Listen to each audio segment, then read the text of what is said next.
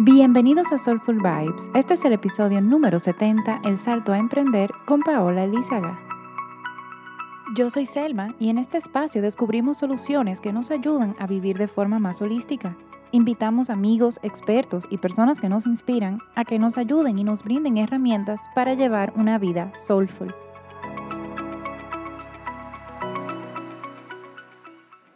Antes de seguir con el episodio de hoy, te quería comentar de que esta grabación la hicimos antes de que se desatara todo lo del coronavirus y antes de vivir en la situación que estamos viviendo hoy en día.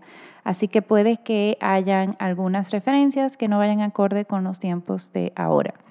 También, gracias a esta conversación con Paola, fue lo que me dio la fuerza y la valentía de poder dedicarme a Soulful 100%. Así que escucha con atención, toma nota donde tengas que tomar nota, porque yo sé que le vas a sacar mucho provecho, así como yo lo hice. Así que sin más, aquí te dejo con Paola Elízaga.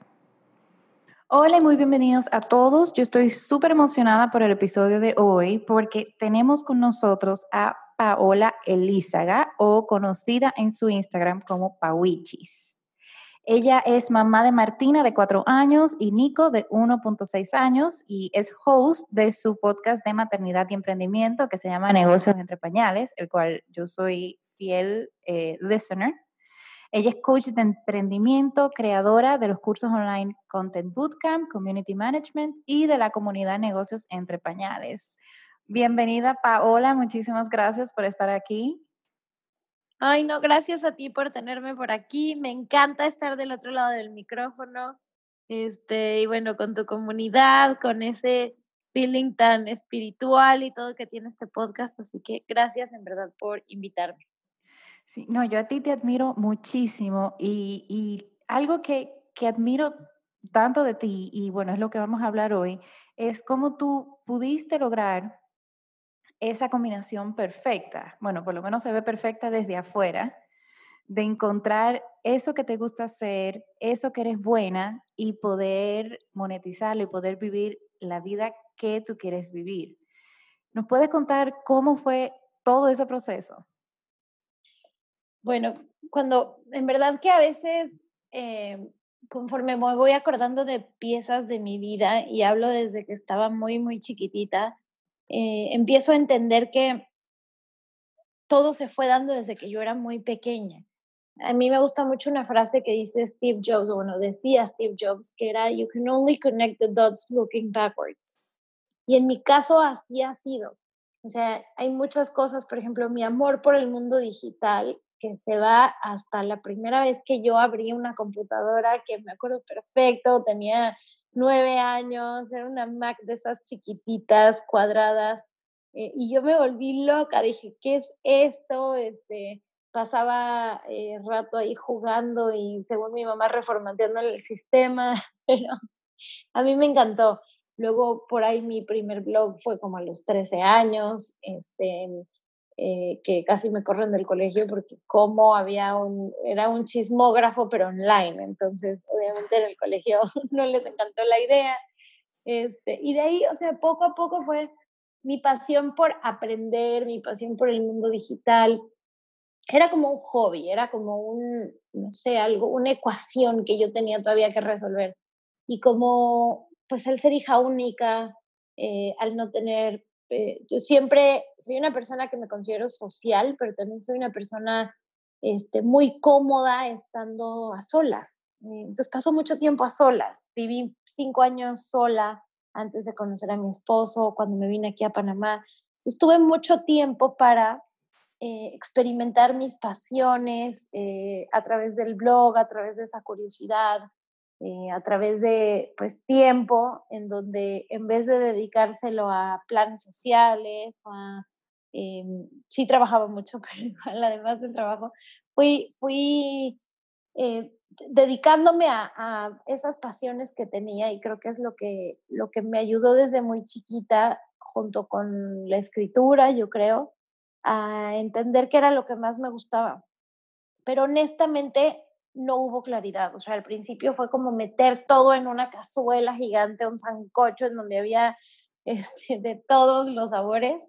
eh, y, sabía que me gustaban muchas cosas. Yo soy una multiapasionada y hasta que pues empezó ya de verdad el miedo por regresar a un trabajo corporativo, que me organicé y dije, ok, ¿cómo puedo llevar todo esto que me gusta? Y no solo lo que me gusta, sino en lo que estoy buena, a, a que se convierta en un emprendimiento, porque habían sido no sé, 15 años de acumular conocimientos, pasiones, blogs, gastarme mi dinero en páginas, en websites, en este, ¿no? Como realmente nada más estaba jugando, entre comillas, hasta que dije, ok, ahora ya tengo que volver todo esto que he aprendido en convertirlo en un emprendimiento. Y eso fue hasta que nació Martín, o sea, yo siempre eh, en mi comunidad les cuento que la que me dio el valor de realmente tomar ese paso, la que le dio un propósito a tener un estilo de vida distinto, fue mi primera hija. Wow. O sea, lo increíble como los hijos cambian a las personas. Yo, yo todavía no tengo hijos, pero, pero algo que, que me motiva mucho y por eso, bueno, yo soy parte de la comunidad también, es que en el momento en que yo tenga hijos, yo quisiera poder tener esa flexibilidad de horario que ahora un poco la tengo, pero no tanto. Y, y ese momento en que entonces ya tú dijiste, ok, esto es lo que lo quiero lograr, ¿cómo tú combinaste, o sea, cómo tú sabiste, cómo tú descubriste el tipo de emprendimiento? O sea, porque hay muchos tipos. ¿Cómo tú descubriste que ese puntual era el que te iba no solamente a dar satisfacción, felicidad y, bueno, también plata? Mira, han, habido varias eh, fases, yo diría. Lo que estoy haciendo ahorita no es lo que hacía hace dos años ni lo que imaginé hace cuatro, ¿no? Este, inicialmente yo lo que quería, creo que como todo mundo que abre un blog o una cuenta de Instagram, era tener un, un blog famoso y que llegaran las marcas a pagarme por poner sus marcas. Y como que fantaseaba mucho con este mundo de, de bloggers hasta que eh, me fui entendiendo realmente todo lo que, eh, lo que conlleva tener un blog y fui entendiendo que, que, no me gustaba eh, tanto el, el, tema de no tener mi propia identidad, sino vivir a través de las marcas, por un lado, y por el otro que tampoco era tan monetizable. Entonces esa idea fue yo creo que la primera que murió. De ahí, em, eh, yo creo que pensé mucho en lanzar un emprendimiento, un, un, desde una página de compra y venta de cosas de niños, después collares de lactancia, después eh, un marketplace de productos artesanales. Como que estaba yo explorando por muchos lados y pensaba que el camino era eh, tener algo grande, ¿no? Tener algo grande y, y, que eso se convirtiera, una, una marca que lograra yo posicionar, porque venía, en un, venía de un mundo de marketing. Y, y realmente lo que veía una vez que estaba ya metida en eso era que era aburrido, que, me costaba mucho concentrarme, que me costaba mucho realmente, o sea, sí, de pronto hacía la marca, le ponía publicidad, medio empezaba ahí a crecerla, pero cuando veía de verdad lo que tenía que hacer para lograr sacar dinero de eso, para monetizar, decía, wow, esto de verdad no, no está haciendo lo que yo me imaginé y no es que me esté gustando tanto. Y entonces, a través de fracasar, la verdad que fracasé mucho, eh, con los collares de lactancia, yo creo que le vendí collares de lactancia a todas las mujeres que yo conocía. Este, eh, perdón interrumpirte, pero ¿qué es un collar de lactancia? Ah, eh, qué bueno que me haces ahí la pausa. Son unos eh, collares que tienen unos beads, unas cuentas que son de silicón. Entonces los bebecitos, cuando son chiquitos, que tienen 3, 4 meses, les gusta mucho jalar, te terminan jalando los aretes, el pelo, rasguñándote. Entonces, como que con esto se pueden distraer, pueden jugar, pueden colgar su manita ahí mientras comen. Y también cuando les empiezan a salir los dientes, como son de silicón, las pueden morder. Eh, y por otro lado, tú traes ahí como que algo lindo que, que sabes que siempre puede entretener a tu bebé en cualquier momento que lo necesites. Entonces me parecieron mm. lindos porque de verdad que con Martina me funcionaron para que se entretuviera ratos o los mordiera o así encontré en Estados Unidos alguien que mm, me los vendía al por mayor, además los compré como en Black Friday y entonces me salieron a un descuento mayor y yo los vendí aquí en Panamá. Eh, hice la cuenta, tomé las fotos, los vendí, encontré muchísimas personas que los querían y cuando vi todo el esfuerzo que eso había implicado e hice los números y dije, ok, ¿cuánto gané de esto? dije, wow, o sea, no, esto no va a ser escalable, esto no me va a dar para que yo pueda renunciar. Y mm, así fue con varios negocios más. Eh, empecé con una idea, empecé ilusionada, motivada, compré dominios. O sea, para mí la primera emoción era correr a, a, a, GoDaddy o a Bluehost a comprar el dominio de algo que se me ocurría. Este, empezaba con todo y ya que estaba ahí adentro decía, mm, no, ok, creo que esto no va a ser. Y así, hasta que en verdad ya empecé a tener como un poco eh, la presión por volver. Eh, esto fue enero del 2016. Y mm, en ese momento dije, bueno, lo que a mí más me gusta es el tema de, marketing digital, pero ¿cómo lo puedo llevar yo a la vida? ¿no? Y ahí fue que tomé B-School, un, un, curso online de Marie Forleo. Yo me acabo de inscribir. ay, lo amo. En verdad que para mí fue súper revealing. O sea, me ayudó mucho a poner mis ideas en orden. Y parte de las primeras cosas que te pide B-School es que hagas un ejercicio, un, un, examen de Gallup en donde eh, analiza tus fortalezas. Yo ya lo había hecho como parte del trabajo que tenía antes varias veces, pero era más de personalidad. Aquí me dijo cuáles eran mis fortalezas, eh, pues cuáles podía yo poner en práctica en un emprendimiento, lo cual para una persona que llevaba toda su vida solamente siguiendo órdenes, y haciendo lo que el jefe pedía, pues fue wow, o sea, yo no sabía para qué era buena, porque yo realmente hacía lo que mi jefe me pedía. Entonces, en ese momento que dije, wow, esto es lo que yo puedo hacer sola por mi cuenta, mm, me gusta, está bueno. Eh, y ahí fue que eh, entendí que a mí me encantaba aprender, me encantaba enseñar, me encantaba hacer conexiones, me encantaba eh, ayudar a los demás. Eh, y dije, wow, lo mío tiene que ser más bien un tema de enseñarle a otras personas eh, cómo pueden usar el marketing digital, en vez de que yo quiera lanzar un producto de marketing digital. Entonces, bueno, con eso fue que empecé como a organizarme un poquito y mi primera idea fue este, empezar a ayudar a otras, em, o cuando dije a quién quiero ayudar, yo tenía muy clara mi causa y decía es que para mí lo que más trabajo me está costando en ese momento de mi vida era el decidir entre una, un trabajo o, o ser mamá de tiempo completo. yo siempre me había sentido igual a los hombres hasta el momento en el que se me presentó esta Y en la vida, en donde yo decía, pero ¿por qué es la vida tan injusta? ¿Por qué tengo que decidir? ¿Por qué tengo que cambiar todo lo que yo siempre había hecho? Yo era muy workaholic, muy, muy en la oficina. Y después llegó Martina y era la mamá más feliz del mundo. Y decía, ¿y ahora qué hago con estas dos Paulas? ¿Cómo las, cómo, how do I merge them, no? Este, y bueno, eso me costó trabajo. Em, y ahí fue cuando entendí que seguramente habían más mujeres allá afuera que estaban pasando por lo mismo.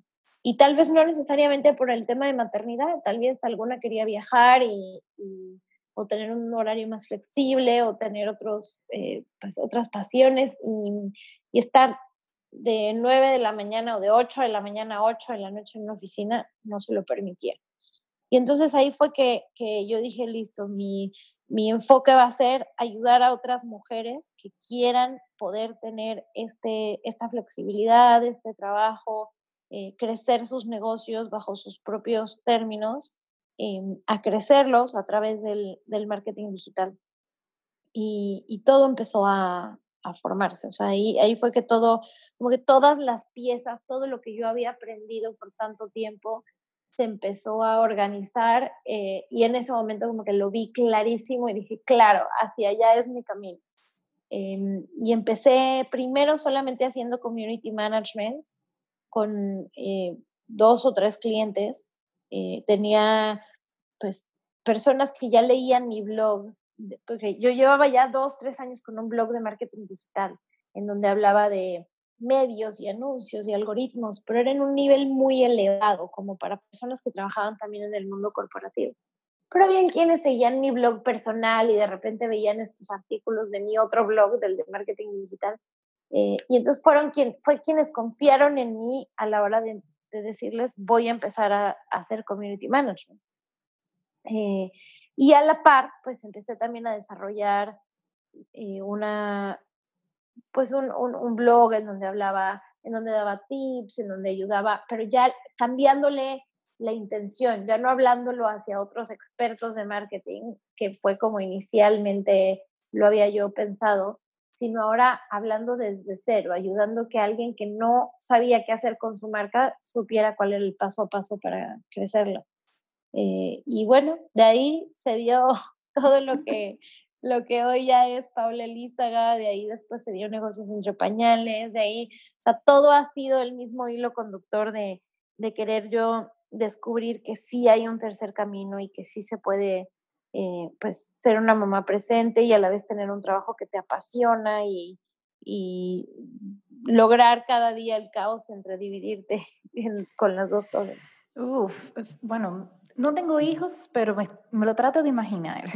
Em, y, eso que, o sea, me encanta como dices que no fue la combinación perfecta desde el principio, sino que fuiste como, como haciendo ese cambio y hubo un momento de, de pivot, hubo un momento en que te diste cuenta de que no te gustaba y, y bueno, y lo cuento por experiencia también, o sea, Soulful comenzó como, como consultas ayurvédicas y me di cuenta que aunque me encanta ayudar a la gente, a través de consultas no era lo que más me gustaba y ahorita estoy más un poco más, o sea, inclinándome un poco más al podcast y a cursos online.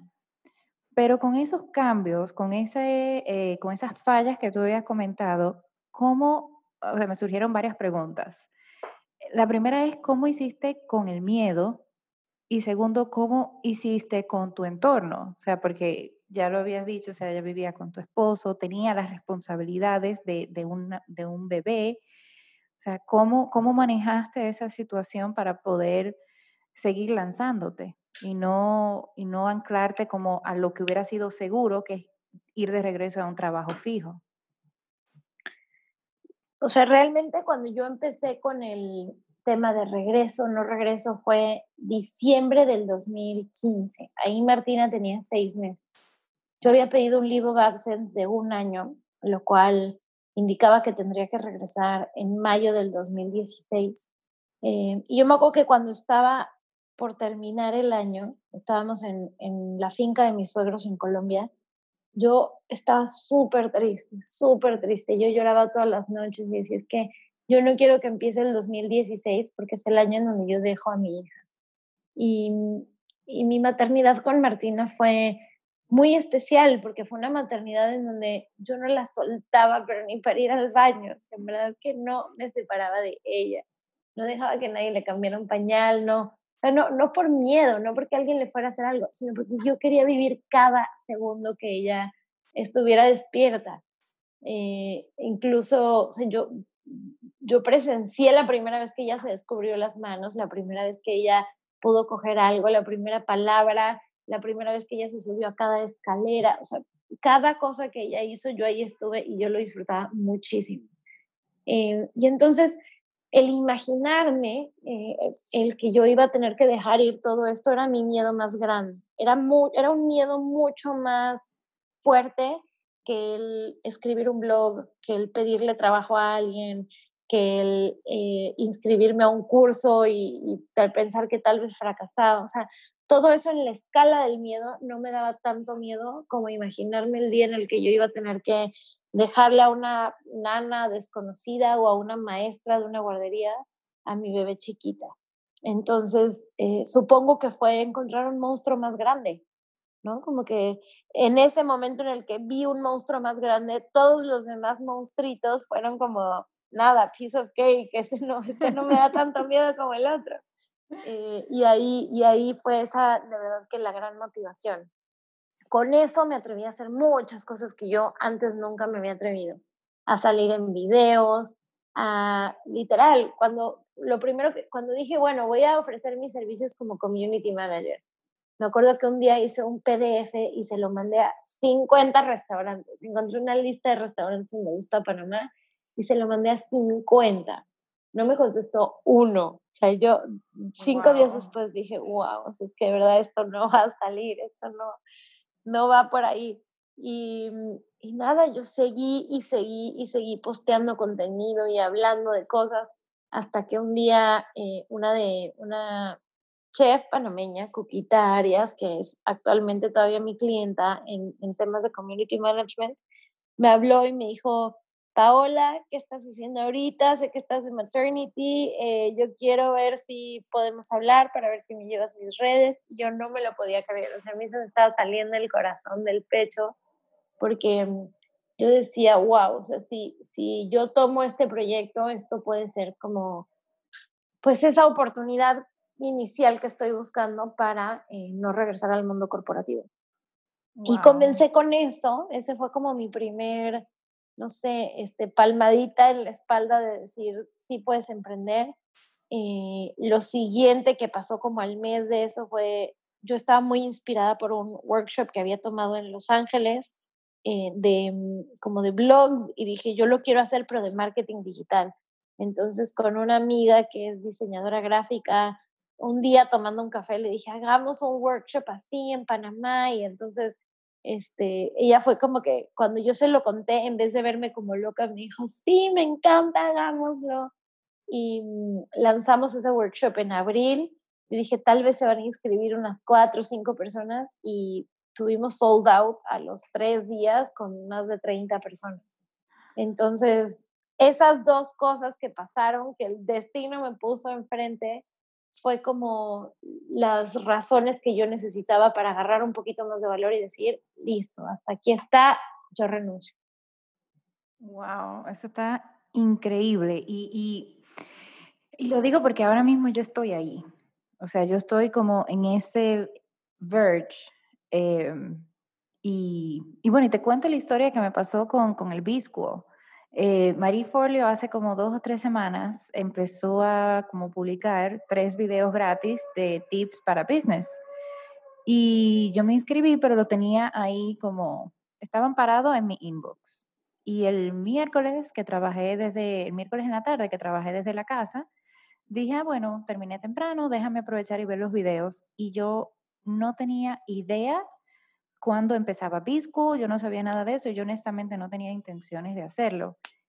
Y de repente, o sea, termino los tres videos y claro, con Marifolio eso fue como, o sea, excelente material y claro, me quedé queriendo más y dije, no, pues ya me voy a inscribir en el B-School, yo ni siquiera sabía cuánto costaba. Y cuando me pongo a investigar, o sea, eso fue miércoles y el jueves era el, el día que, había, que abría las inscripciones.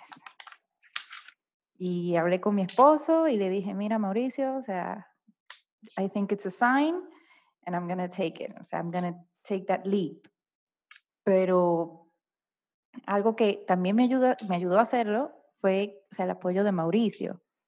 Em, claro. Yo sé que tú lo has conversado en tu podcast, pero por si algunas de nuestras eh, listeners no lo ha escuchado, eh, ¿cómo, por ejemplo, con tu, con, poner los ejemplos, por ejemplo, de tu pareja, de tu familia, cómo te apoyaron en ese proceso en lo que despegaba 100% el, el emprendimiento, el proyecto.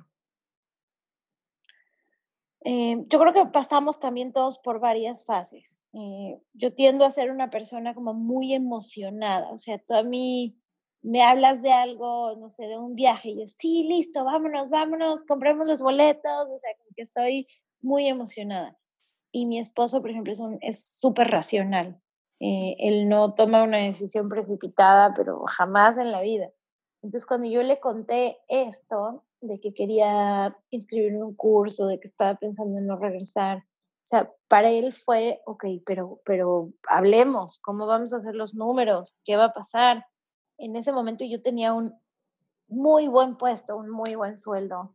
Eh, yo estaba como expatriada, entonces además cubrían eh, nuestra renta, cubrían todo mi seguro médico, tenía un seguro médico eh, internacional, que yo no pagué un dólar del nacimiento de Martina, tenía boletos avión, de avión una vez al año a México, o sea, de verdad que mi paquete de compensación era muy difícil decirle como, ok, chao.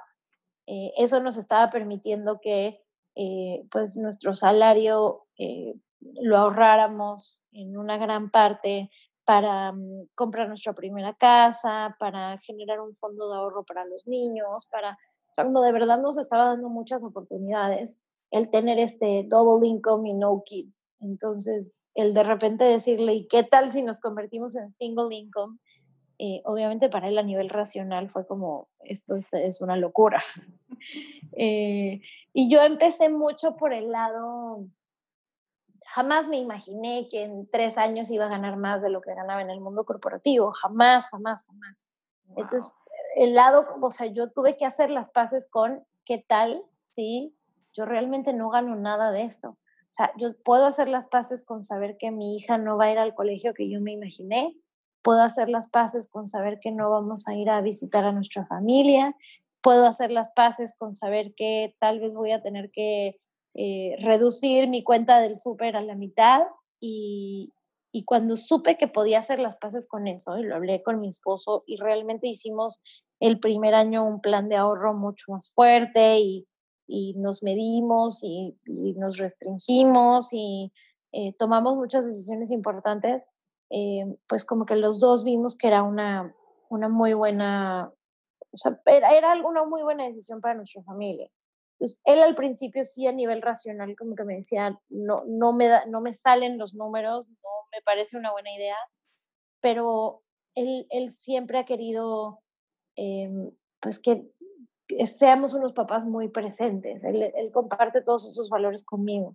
Entonces, em, de, pensar que dejaríamos a la nena con alguien que no conocíamos, no tenemos papás en Panamá, eh, ni familia cercana, ni nadie. Entonces, eh, de pensar eso, a él también le hacía mucho sentido. Entonces, como que fue, fue hablarlo, fueron yo creo que dos o tres semanas de hablarlo, de, de explicarle, de, de eh, pues tener su apoyo. Sin su apoyo, obviamente, eh, yo no hubiera podido saltar al precipicio así con una bebé. Además, mi mamá también depende económicamente de mí. Entonces, de verdad que sin su apoyo jamás creo que hubiera tomado esa decisión.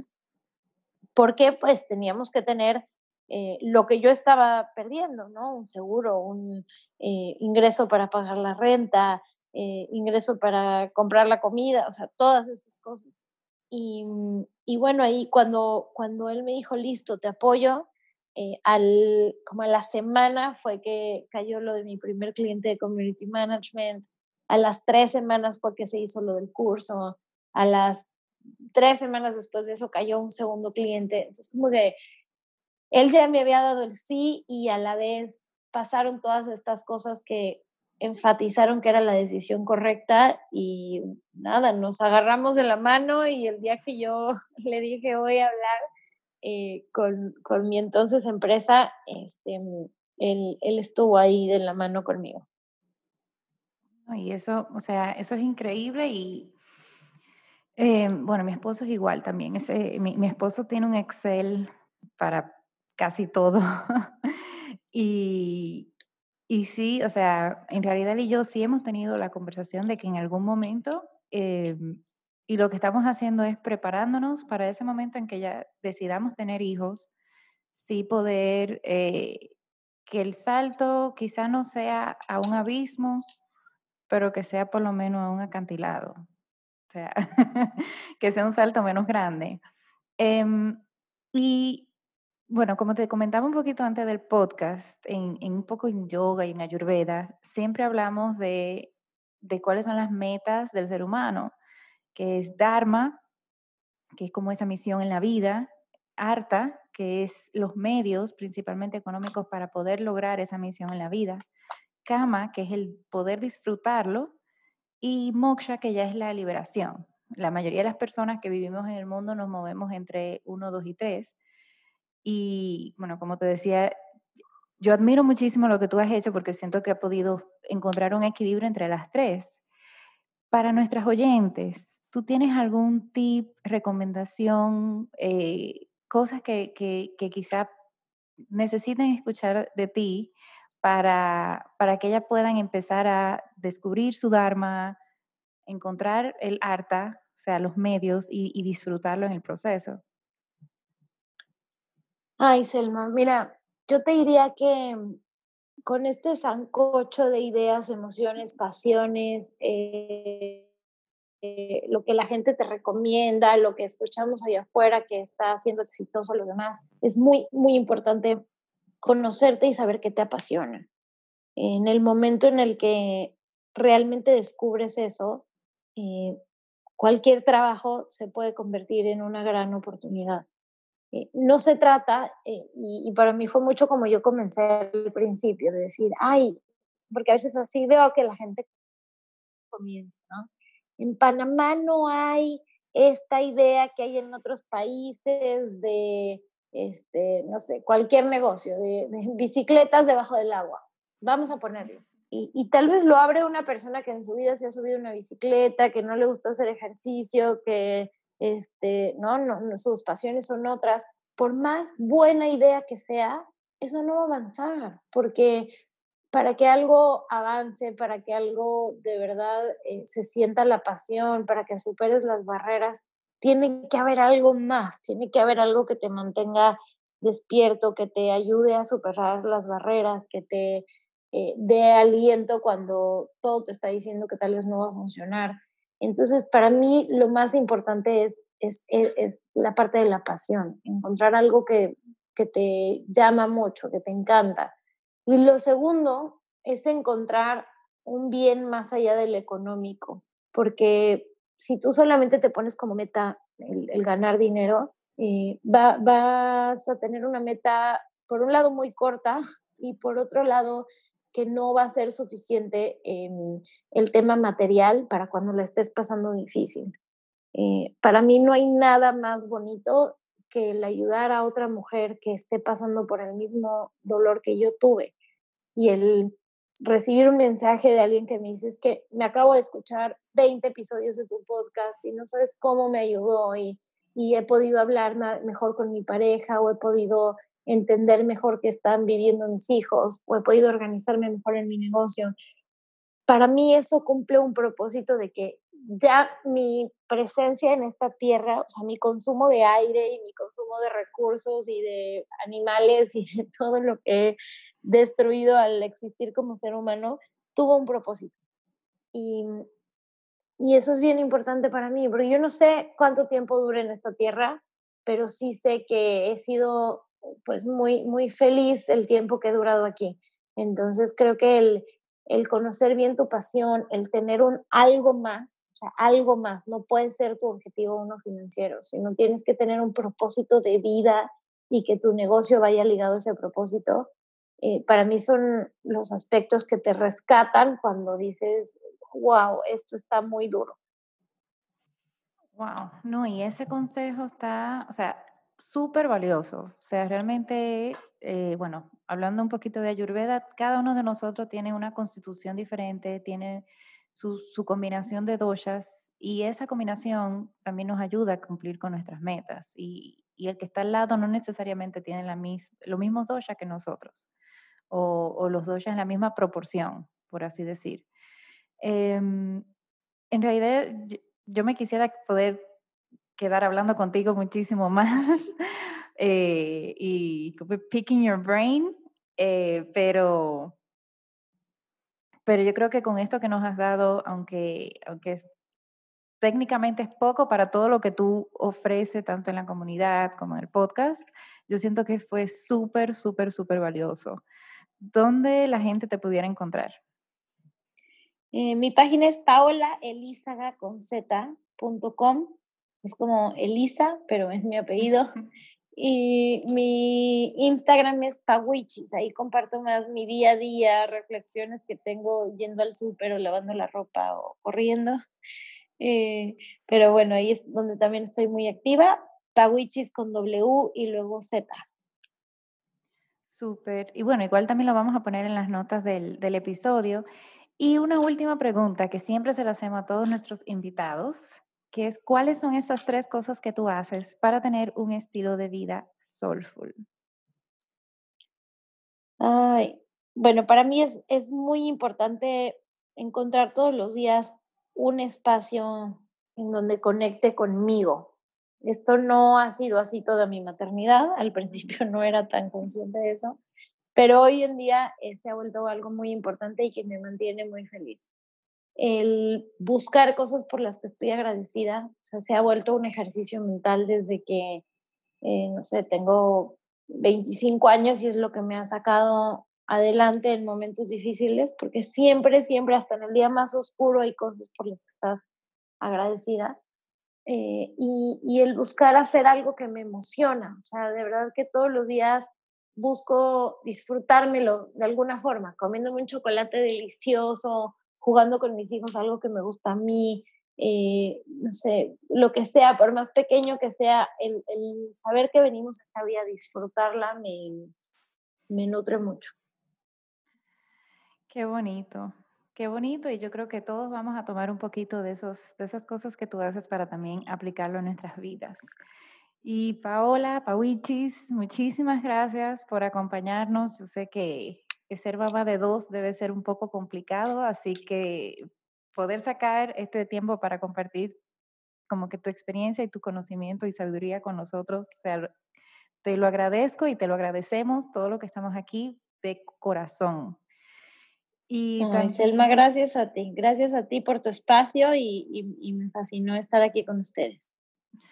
Y le queremos dar muchas gracias a todos por escucharnos. Siempre eso es lo que nos motiva a seguir haciendo todos estos podcasts, buscando los invitados tan, o sea, tan, tan únicos y, amorosos y, excelentes que hemos tenido. Y te exhorto a que si tienes alguna pregunta o comentario, nos puedes escribir a podcast.soulfulvibes.com. Y claro, te invitamos a que puedas seguir nuestras redes en Soulful Vibes Podcast en Instagram. Te mando un fuerte abrazo. Namaste.